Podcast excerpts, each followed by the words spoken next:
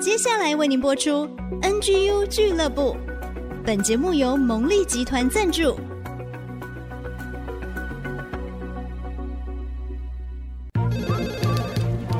分享职场经验，找寻支持力量。NGU 俱乐部林玉婷、黎元月主持，召集职场团队陪你一起 Never Give Up，点燃永不放弃的热情。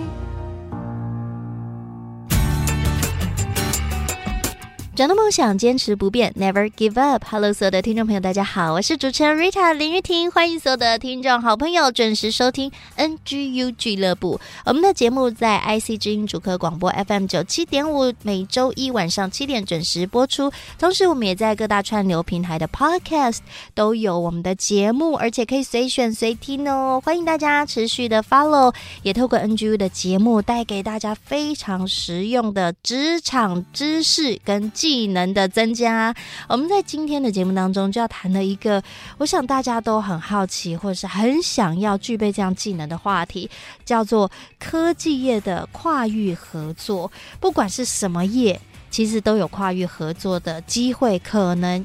同时，我们也很想要拓展这样的能力哦。我们今天非常高兴邀请到流程 PM，PM 就是专案管理人哦。流程 PM Ellie，她同时也是健康管理师，在节目当中要跟大家分享她的经验。我们来欢迎 Ellie。Hello，大家好，我是 Ellie。哇，Ellie，你真的是超厉害！先跟大家说，Ellie 呢，她本身她的专业，她又跨到科技业，在科技业当中又进入健康管理师的行业。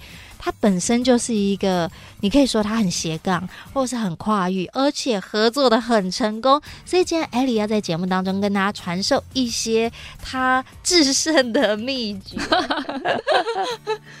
艾莉像之前一直都在在科技业嘛？对，一毕业就在科技业了。哇！但是你本身就是学这种理工啊，还是什么的吗？我自己是念工业管理出身的。那比较多的呃同才或是学长姐是在、嗯、呃园区工作，是。对。啊，就是我们的听众朋友啊，没错没错，非常多的同学在那边哦，对，所以你也就是进入这个理工的世界，科技业，对，没错，嗯，就是觉得哎、欸，好像一开始新鲜人嘛，都会觉得嗯，要有一些经济能力、经济实力，所以那觉得哎、欸，那既然我念的是这样的科系，那就就是顺应着这个。这个趋势进到这个产业，但是我发现，哎，我进到一个这个产业，但是我做的职位，我自己都觉得蛮特别的哦。就是这个流程 PM 吗？对对对对对，这很好奇，到底什么叫流程 PM？我们知道每一个工作、每一个专业，它都有一套自己的哎流程，我们可以这样形容。是，可是什么叫流程专案管理人呢？好，呃，流程专案管理人是我自己帮他取的名字啦。嗯、其实。因为我怕我在讲我我的部门名称，大家其实听不太懂我在做什么。这是我之前跟朋友聊天都会有的反应。这样，那我想用流程 PM 这个这个词，大家会比较理解。那当然我，我我流程 PM 这个角色，我我是有聚焦公司的呃特殊的流程。就像 Rita 讲的，公司其实有非常多大大小小的流程。是。那我自己本身呃主要在负责的部分是公司的产品开发流程的领域。那它也是公司比较主要的命脉，对，产品开发哦，所以它是一个创发的部门，它是产品开发，所以它从一开始前端像是业务单位去在跟客户谈需求，那一直到把客户需求带回来，由 PM 带领专案团队，那专案团队就包含有各种不同 RD，像是可能有呃这个大波 E 的 RD 啊，然后机构的 RD 啊，然后软体的 RD。那再到后面要把这些设计出来的东西要移交到工厂端，让工厂端的团队去可以让它生产，我们叫做尝试生产试产都没有问题之后，中间当然还有验证过程，最后才让这个产品上市。所以这一段其实这些的角色都会是用我的产品的客户，哦，他们都在我的流程里面，这样哦，他都在你的。管理的范围里面，所以这个就是你的业务范围，你要工作的内容。对对哦，其实是蛮大的耶，非常非常非常庞大。对，那工作压力也很大喽。对，没错没错。刚开始的时候，尤其是刚开始的时候，我觉得哦，要进入一个领域的时候不容易嘛，对对对，因为以新鲜人这个小菜鸟嘛，然后一下子哇，要跟这么多部门一起打交道合作，会觉得。压力非常大。那怎么办？其实我们讲说进入一个新的领域，当然我们就是要学习嘛。对。但是除了自己学习之外，我们要跟别人合作啊。对。那像以你在科技业，你觉得在跨域合作上，这合作的一些秘诀，或者是你们常态都会是怎么样的进行？嗯嗯嗯，我觉得回归到呃。科技，或是说我分享我这个范畴好了。那因为科技太广泛了，这样、嗯、就是至少像在做产品开发，我相信刚刚不不论是对我来说，或对刚刚提到这些角色来说，跨域合作都会是一个常态。就我觉得这个是第一个要有的一个概念。嗯，对。那如果保持这个就是一个常态。就比较，因为我我自己刚开始进职场，会得失心比较重，会觉得哦，我一定流程要怎么样怎么样怎么样，要完美，是不是？对，我我要我我的那个样子，所以我会抱着的心态是，我去谈这个流程的时候，我好像去说服他们一定要遵守我讲的这个样子。那如果只要我没有谈成，我就会觉得自己好像是失败。但我觉得在跨域合作这个心态要稍微转换一下，就是我们应该是很多角色在里面是共同找到一个。嗯对大家来说，大家都可以呃觉得可行，然后可以达到我们目标的方法，而不是说有一谁的这个角色在里面是特别的强势，就一定要呃遵从他。因为我的流程里面有这些角色，那他们各自都比我专业。例如说我我不我不太可能比软体的研发公司更了解他的业务内容嘛，是，所以其实我就会让我自己的角色。呃，定位在我是一个这个我们叫做 facilitator 这种促进大家开始对话的一个角色。哦，嗯、反而你变成一个平台，对对对对，让不同部门的人可以对话，对可以沟通，没错没错，达到合作，是是是、哦，所以你这个心态转折是很大的耶，蛮大，而且我觉得也花蛮多时间的，对，所以刚开始觉得说你一定要照我的，对、啊，这个流程规划的太完美了，但是。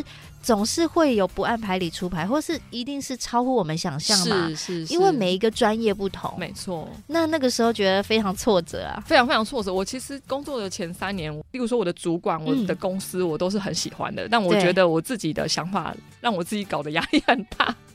那时候就是身体也开始会有出一些状况，可是后来有一些因缘就会开始去转念之后。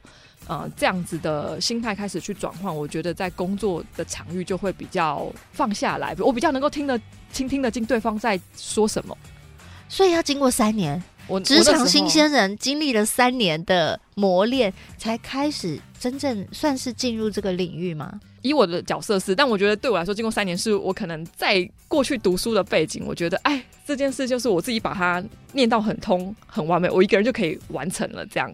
所以当时并没有抱着说，哦，我是我其实会遇到这样子的场域，是我很需要去促进大家对话的。所以对我来说，这个调试是长的。对，嗯，并不一定大家都要花三年。现在职场新生一听到，对，马上就打退堂鼓，什么三年？是啊，是啊，没有那么夸张。可是我 觉得你很坚持，哎。因为这三年当中，你并没有说、嗯、啊不好玩，哈，他们不听我的，我就放弃了，好符合我们 NGU 俱乐部的精神哦，真的。因为你要找到一件事情，你愿意投入，你愿意坚持，其实这个就是成功一半嘛。嗯，不轻言放弃嘛，嗯、给自己机会嘛。是是是。我觉得我也在里面试图去找一些。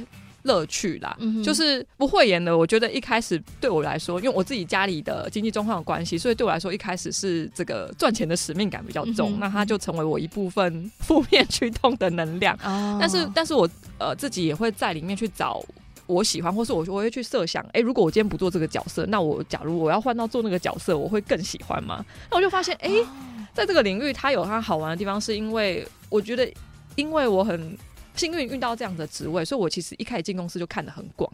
哎、欸，对，我虽然好像没有办法很快有一个很深根的专业，但是我可以一下，我可以一下认识这么多角色他们在干嘛，然后我可以去理解到哦，公司的尤其像是我我会遇到蛮多主管级的、的同事，那我也可以去开始去了解说哦，以主管以他们在管理一个组织，那他们怎么会怎么看待这件事情？哇，嗯、我太喜欢 Ellie 了，正面思考，积极认真。真的，你给你自己一条路，甚至是你看到有更宽广的草原，是那我要如何在这个片草原上奔驰？那就靠自己的本事了。是是是，哇，太棒了！其实呢，听这样 Ellie 分享哦，她从进入职场这三年极大的压力，到真正能够明白跨域整合它的秘诀，其实就是要搭建一座桥梁，让大家可以。通行，然后达到沟通的目的，然后一起合作，一起协作。没错，我想当中一定会有很多的挑战困难。我们待会回来呢，就请 Ellie 帮我们很实际来分享，比如说他遇到怎么样的情况，什么样的困难，他用怎样的智慧跟好方法来处理，让大家的合作是更顺畅的呢？我们待会继续回到 NGU 俱乐部。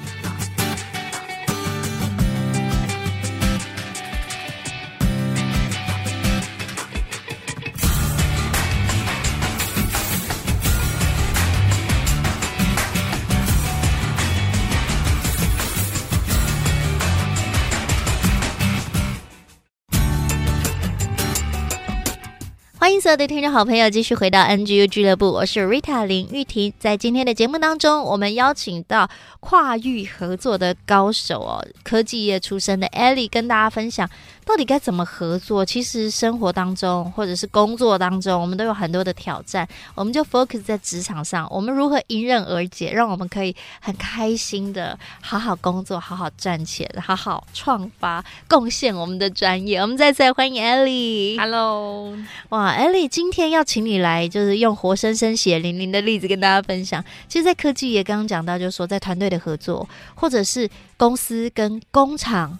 哎，最后怎么样连接起来？其实里面有好多好多需要沟通的。是是是，就嗯、呃，如果要举一个实际例子，我我我们在流程中蛮常看到，就是从一个一个产品，它在设计端，也就是前前端在做研发的时候，那它有设计出来了，可是这个东西最后最后它还是要移交到呃后面的工厂来承接，让它可以开始进入。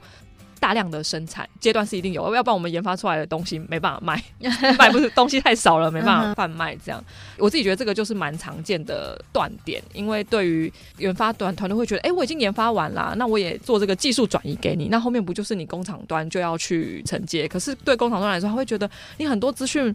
没有给我，例如说啊，你可能产品的规格你没有再给我最新版，那我在生产的时候我没有一个东西可以去去对照，去知道怎么样才是有符合原来的的这个客户的要求，所以就会发现，哎，中间会出现很多的，很漫长遇到会有一些断口。嗯，对，这也是你要沟通的吗？如果从规划面来讲，第一个是我们自己会去观察嘛。我作为这个流程管理的 PM，我要去看看我平常有没有看到什么问题。那还有一种就是，呃，使用者会很常来找我跟我反映，那我就会透过大家来反映的问题去分类，就会知道说，哦，其实过去这段时间大家比较常遇到问题的断口可能在哪一块。那有必要的话，我们就需要跳下去做规划，让这一块是可以呃创，就是大家在。运行专案的时候，这一段可以更顺畅，这样。哦，对，所以刚刚你讲的很重要，就是你要观察不同的现象，是是是，然后你要发现问题，是发现问题，你还要愿意跳下来做，可以眼不见为净吗？嗯。我的我的我的职位上比较不太允许，我们不行，怎么眼不见为净？是啊，应该就说这其实就是你工作内容，对不对？对对，没错。然后、哦，其实，在这样的过程当中，也是需要很细心呢。你要成为每一个部门的窗口，嗯、所以你说使用者也会跟你反映，所以你有点像是客服咯。我觉得我会把它定位叫平台。我以前在做这件事情的时候，很常有时候跟我老板会就是一对一的有一些讨论。那我老板很常提醒我说，其实做这个角色，我们的雷达要打开来。嗯，对他，他并没有期望说你收到了十个问题，你十个问题现在都要全解，因为我做的是流程，流程是从公司的角度，他是做。规划的，对，它是比较规划面，它做的都是中长期的规划，嗯嗯、所以我们比较不像第一线的啊、呃、工程师，有时候比较辛苦。当然，他们遇到产品一出问题，有接到客户的我们叫做 issue 议题，他就马上要处理。但是从从这个公司的呃管理营运来讲，呃流程面是比较做长远规划，所以我会去听听诶，把把一些议题收集起来。然后当然也要根据这个你在公司的那个场域，会知道说，哎，当下可能公司当下或是近半年、近一年最需要的是什么，那就针对这样的议题去做调解，嗯，那就会去必须要去召集相关单位来讨论，因为我一个人是没有办法讨论出一个完美的这个提案嘛，毕竟很多专业是在各个角色的身上，这样，嗯，对。那所以在做。跨部门的沟通哦，协调，嗯嗯、在居中在做这件事情的时候，你有没有遇过那种怎么协就是不调，怎么调就是不协，非常常遇到。真的，那怎么办？非常常遇到。嗯，我觉得有两个方式可以分享给各位尝试看看。呃，第一个方式是一开始我进去的时候，我比较会需要这，有时候真的我觉得我这个角色会很需要呃借助我的主管的力量。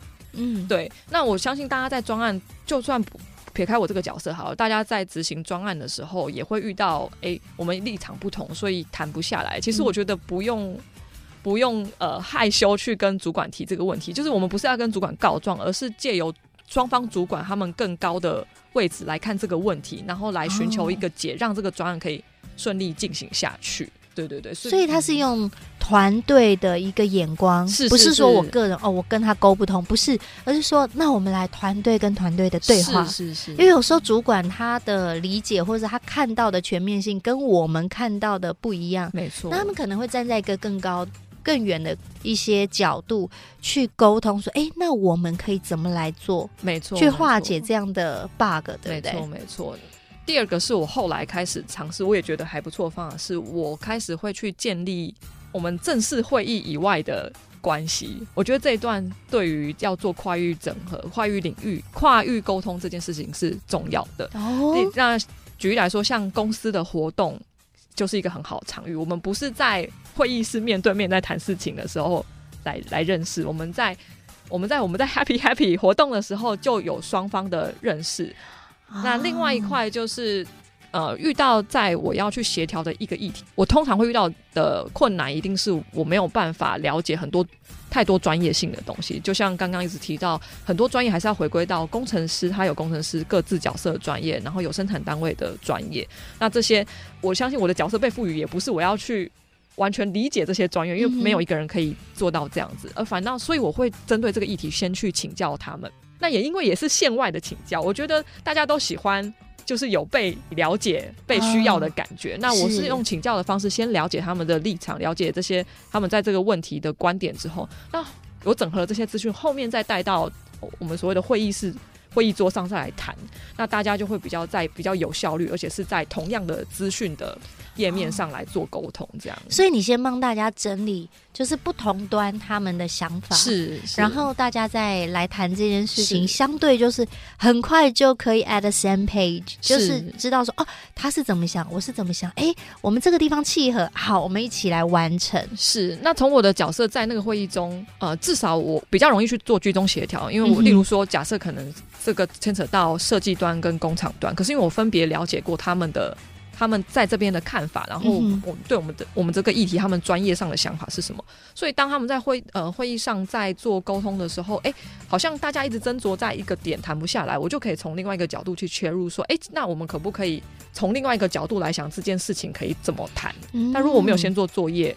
第一个，我跟他们就没有信任感，我觉得大家就比较不会有想要谈下去的感觉，大家就不想听你。对，那第二个，我也不知道从哪一个角度去切入，协助这个对话进行下去，这样、嗯、对。所以要做跨域的合作，嗯、这样子听起来，多方的去了解彼此，就是有同理、有换位思考，是是是。然后，当然你要具备这样的 know how 啦，是、哦。基本上，对于每一个专业，你要某个程度的理解，你也有才能够。真正去做沟通，没错。如果什么都不了解，其实讲话就没分量，因为你真的什么都不了解，人家就不想听。那它就会是一个零跟一。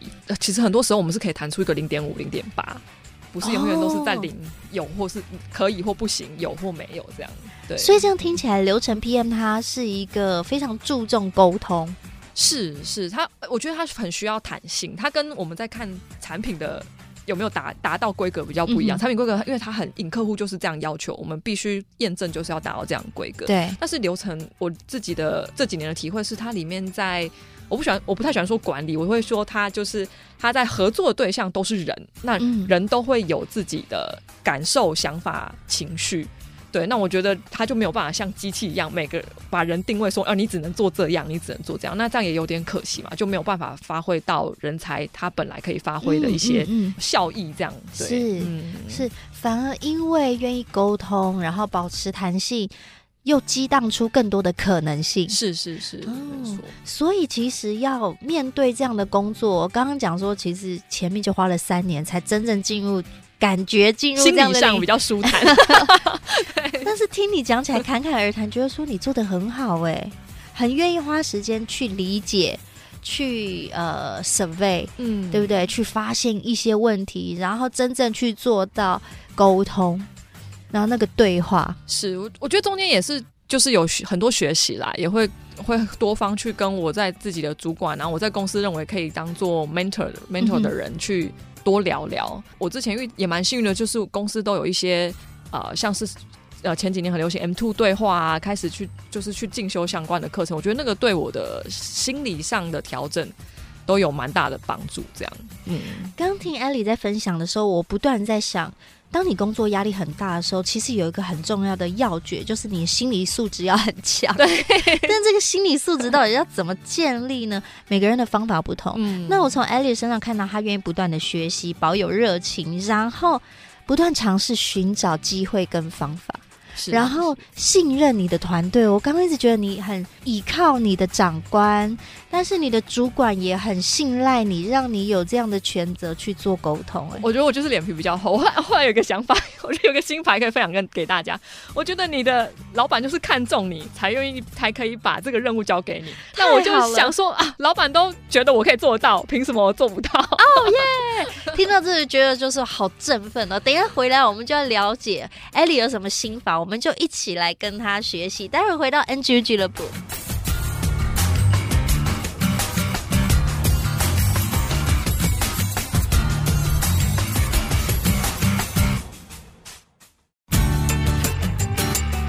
欢迎所有的听众好朋友回到 NGU 俱乐部，我是 Rita 玉婷。我们今天就要跟着 Ellie 流程 PM 专案管理人，同时也是健康管理师，来学习他跨域合作 Never Give Up 的心法哦。前面听 Ellie 分享，觉得好励志哦，因为我觉得他真的正面积极，充满热情。我就是要这样，我们就是要这样。Ellie，你 NGU 的心法是什么？怎么样可以让你在职场当中，你说刚进入这个职场，哇，压力。大到真的是身体开始有点状况了，可是现在听你讲满面春风、侃侃而谈，这是一个怎么样的转折？中间你用了哪一些方法，让你可以坚持不放弃？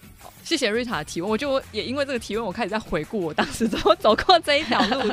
那我觉得我想到的第一个很有趣是，我其实刚进公司的前前两年很爱哭。嗯我、哦、那时候其实自己觉得很丢脸，因为我就觉得同事都很镇定，我可能是那个包袱比较大，尤其是刚出社会的这个小毛头，以前念书都。觉得你那时候还没有经过 锻炼，对，对对，还没有经过摧残。我很我很其实，如果刚好有幸有前同事有听到，我觉得他们应该会觉得很好笑。就是我其实，在之前蛮常在会议的场域，真的太不顺心，我眼泪就控制不住的掉下来，想要控制都控制不了。你在公共场合就直接哭了，没错没错，然后对，还有我还要后面再跟同事说，哎、欸，对不起，我上一次的情绪可能有吓到你。我觉得同事人都很好，同事都会说。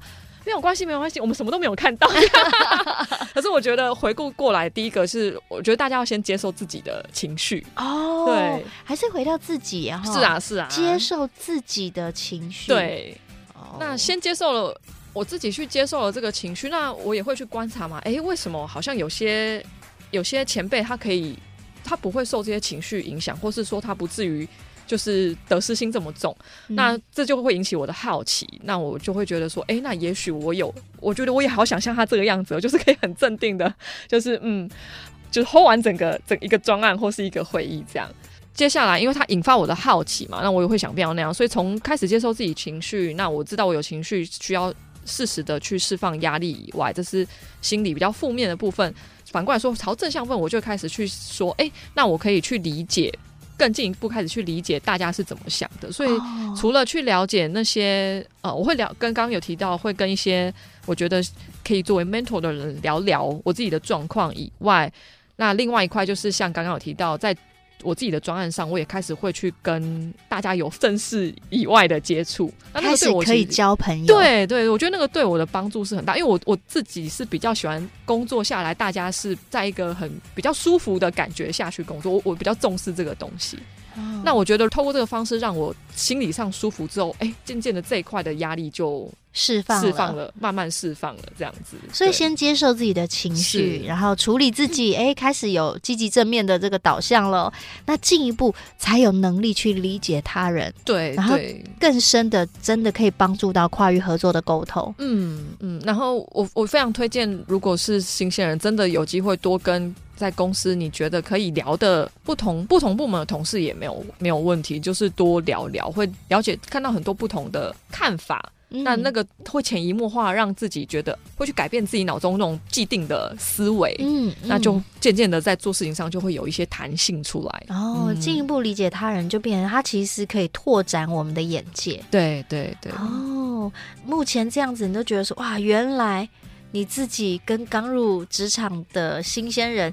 自己跟自己对比，你会觉得它是相差很大的，相差很大。我现在回顾，哎、欸，真的好像到了大概第四、第五年，我就比较没有像前两三年这么很情绪化的在看一个我这个专案做的好或是做的不好。你会为自己打分数？对，刚刚开始刚开始都会觉得是没不及格。前前几年的时候，前几年天天都不及格，这样压力不是很大。然后后面都会觉得说，哦，我很棒，我已经让他往下一步走，这样子，哦、对。刚刚的我们前一段结束之前，我觉得你讲到一个很重要，就是你看待自己的眼光。你说老板一定是觉得你很棒，我觉得他都把这个任务交给我，我自己心里是这么相信，他一定是相信我做得到才敢交给我嘛，因为我做不到对他来说没有好处。是对啊，哎，这句话 我觉得蛮肯定人的。是啊，所以亲爱的朋友，老板一定是相信你可以，才把任务交给你，你就放心的去完成它吧。没错，没错。哇，你对自己的细心喊话好棒哦！大家可以多把关注点就是放在。爱护自己身上，那我都是这么鼓励自己。当然，我相信很多呃，可能有时候我像我自己在学校也会听到很多学长姐分享哦，在职场可能会他们会觉得遇到比较不对盘的老板啊或同事。我后来进到职场，我自己的理解啦，当然我不否认，可能有些人真的有遇到这样的情况。但我想大部分老板真的是希望他一定在把这个任务在分配下去前，他一定会去盘点他手边的资源。是，那分配到你身上，他绝对是觉得你。再怎么样，你现在还没有做过，但是至少你有潜力，他一定是看到这一块。对，那他这样，他才能老板才能试出更多资源去做更对部门、对公司更长远规划的事情嘛。嗯、所以他，我觉得从双双方的角色来讲，这是应该要是一个双赢的局面。我就会觉得，嗯，那我一定可以。太棒了，我们要一起来学习这个。其实我们讲说，在职场上哦，不管你遇到怎么样的环境状况，第一个爱自己，然后理解自己，然后再来呢，同时你才长出能力，你愿意去理解他人。是是是，哎，还是要肯定自己的，不要一直。给自己打不及格，那个真的压力太大。真的真的，我们要肯定每一次，我们只要有一点小突破，我觉得都要就是练习的，嗯、鼓励自己这样。对。对然后艾丽一直提到，就说大家一起工作的氛围，这个 vibe 很重要。嗯、我们是不是在一个很愉悦、很开心、很愿意彼此信任的状态下，一起去完成？那团队其实是可以跨境的更快的。是的，是的。好，那其实我们刚刚一直讲到压力啊，艾丽这边呢，她除了是一个跨域整合的人才。一个 PM 之外，他同时也是健康管理师，所以有好消息要跟大家分享。就是我们那时候在职场遇到最可怕，对自己关注，我觉得最可怕的事情就是职灾，职灾 就是进入职场，职场的不变原则，进去之后都会往旁边长，旁边长的速度会特别快。你说变胖吗？对，为什么？它有可能是来自于压力，那另一方面也是来自进到这个职场，大家就很喜欢一起吃下午茶，可能也是因为压力大。我知道，你知道吗？我是新竹人嘛，哈。比如说新竹园区，哦，他们下午那个外送生意，真的，店家生意都是很好的，没错。鸡排啊、蒸奶啊，什么什么的，啊，很多点心啊。因为大家就是需要一点呃放松的时间，对大家需要一点这个时间，大家也可以有点交流。没错，没错，没错。这边要跟大家分享的这个这个好消息，就是因为啊、呃，我现在是健康管理师嘛，那呃，我们康欣健康管理学院就是有。让大家呢，在更健康的情况下去面对你在职场中会遇到的压力。那我们在这个夏季会推出这个夏季的减重班，那我们可以有这个一对一的服务，或是有企业包班等等的方案。这样，那如果大家觉得哎，最近感觉自己有一些职灾，有需要让他停止这样子的状况的话呢，那都很欢迎可以再呃额外再联系我们这样子。对，呃，我一直想到刚刚艾莉说哈，他会在。会议之外的时间，有点像是线上跟线下线下的时间多去跟不同部门啊，然后不同的专业啊，这样的同事伙伴一起去聊一聊，然后它可以让你在你的职场上、你的领域上在沟通的时候，在合作的时候是更顺畅的。我刚刚想到你说这个瘦身班，大家一起来运动，好像也是另外一个线下的活动。他会比较用呃吃的方式，就是、嗯、当然，因为在瘦瘦身的这个领域上，其实饮食上其实是很重要。饮食跟运动可能是七十三十，就运动还是要运动，嗯嗯，但是其实透过吃来调整也是非常重要。所以，我们。如果是有这样子的机会可以跟大家分享的话，在这个这个课程里面会更多跟大家分享说，哎，那怎么样的食物选择？尤其像在职场，我们可能比较多是外食，那你可以怎么去调整你的这个饮食的策略啊？那其实透过就我自己的状况，刚好提到我自己工作前三年的，呃，我有发现身体有一些状况嘛。那当时我自己也是有就是做了相关的这个认识这样的资讯，然后有相关的饮食的调整之后。就开始发现，哎、欸，其实身体有一些改变之后，也可以帮助我更容易去面对这样子外在环境的压力。是、嗯、我自己的经验是，我觉得身体比较健康的时候，情绪比较稳定，真的，真的。然后在做判断、在做决定的时候，甚至沟通的时候，比较容易。打开耳朵听进去别人讲的，然后说出来的话相对也 比较呃柔和，可是却有效率。我也可以解释成温柔而坚定了，比较不会有情绪，会激起双方的情绪，负面情绪。这这不只是职场，在家庭也是一样的。没错，没错，没错。好，我想今天 Ellie 的分享给大家一个非常非常棒的一些资讯呢，就是从接受自己的情绪到进一步理解他人。最终创造双赢，拓展每一个人的眼界。那我们还是回到个人，如果你愿意去做这件事情的话，真的在跨域的合作上有很大的帮助。对，那因为你是科技业出身嘛，是每一个行业它的文化氛围不一样。没错，我觉得公司也是不一样。我觉得科技的人很厉害，大家都快、很准、很目标导向。然后像我比较多做呃做节目啊，做音乐啊，做艺术啊，大家也蛮重视的心情、嗯、情绪啊，我现在的感觉如何？这就是不同领域它有不同的文化。但是刚刚 Ellie 分享的这几点，我觉得都是非常适用的哦。不管你在哪一个领域，你要做跨域的合作，你要沟通，你要创建一个平台，你就是需要倾听不同的声音，嗯，然后让大家可以在一个大家都觉得 OK 的。状态达成一个共识，是是，是哇，非常棒，非常谢谢 Ellie 跟我们分享流程 PM，听起来真的是蛮大的范围，但是他做的真好，然后现在又是健康管理师，所以在身心工作职场上都可以给大家很棒的建议。今天再次非常谢谢 Ellie 的分享，谢谢，谢谢 Rita，谢谢所有的听众朋友，谢谢大家。